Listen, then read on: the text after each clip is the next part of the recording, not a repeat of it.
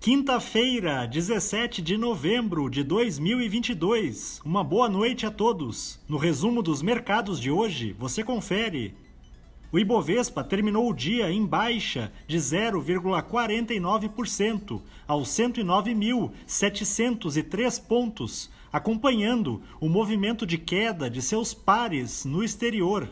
Também pesou na bolsa brasileira a queda dos preços do barril de petróleo que foram impactados pelas preocupações com o avanço de uma nova onda de Covid-19 na China. Na ponta positiva, os papéis da VEG, em alta de 2,17%, avançaram com a informação de que a empresa está trabalhando no desenvolvimento de motores para carros elétricos e que espera uma evolução da demanda deste segmento no Brasil.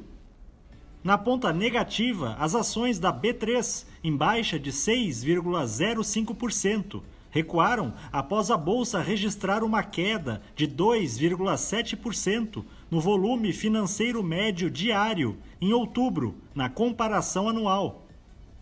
O dólar à vista, às 17 horas, estava cotado a R$ 5,41, em alta de 0,24%.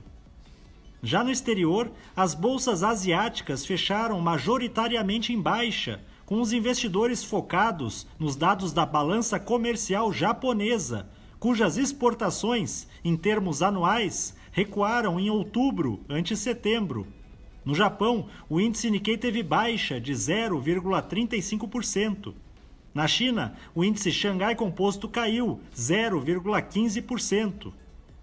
Os mercados na Europa encerraram em baixa, com sessão marcada pela publicação do Índice de Preços ao Consumidor da zona do euro, que avançou 10,6% na comparação anual em outubro e bateu novo recorde histórico. O índice Eurostock 600 teve perda de 0,46%. As bolsas americanas terminaram em baixa, repercutindo as falas de dirigentes do Banco Central dos Estados Unidos, que afirmaram ser preciso evitar que o aumento dos juros seja pausado antes do necessário e que as taxas básicas podem ter que chegar a 5,25% ao ano para conter a inflação. O Dow Jones caiu 0,02%. O Nasdaq teve baixa de 0,35% e o S&P 500 recuou 0,31%. Somos do time de estratégia de investimentos do Banco do Brasil e diariamente estaremos aqui para passar o resumo dos mercados. Uma ótima noite a todos.